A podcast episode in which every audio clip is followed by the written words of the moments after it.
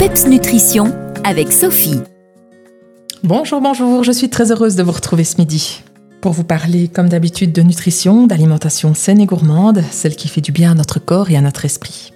Alors aujourd'hui, bien c'est la suite du sujet de la semaine dernière, les atouts de la tomate. Et si vous n'avez pu écouter ma chronique euh, lundi passé, eh bien sachez qu'elle est audible en podcast sur le site de pepsradio.be. Revenons à nos tomates de saison et cultivées chez nous bien sûr. Quelle que soit la forme sous laquelle vous la dégustez, chacune a ses atouts. La tomate séchée au soleil, par exemple, conserve tous ses éléments nutritifs, mais en quantité décuplée. Logique, puisqu'il faut pas moins de 10 tomates fraîches, soit près d'un kilo, pour produire 30 grammes de tomates séchées. Elles deviennent donc sous cette forme l'aliment le plus riche en lycopène que l'on connaisse, et de loin.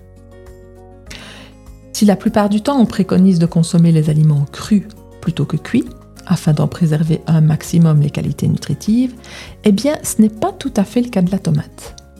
Car le lycopène qu'elle contient, ce fameux antioxydant, eh bien son absorption par notre corps, elle est augmentée à la cuisson. L'ajout de matière grasse améliore également l'activité antioxydante du lycopène. Ça veut donc dire que colis de tomate cuite à l'huile d'olive est donc un une parfaite recette santé. Alors, en revanche, crue, la tomate, elle conserve sa vitamine C complètement intacte.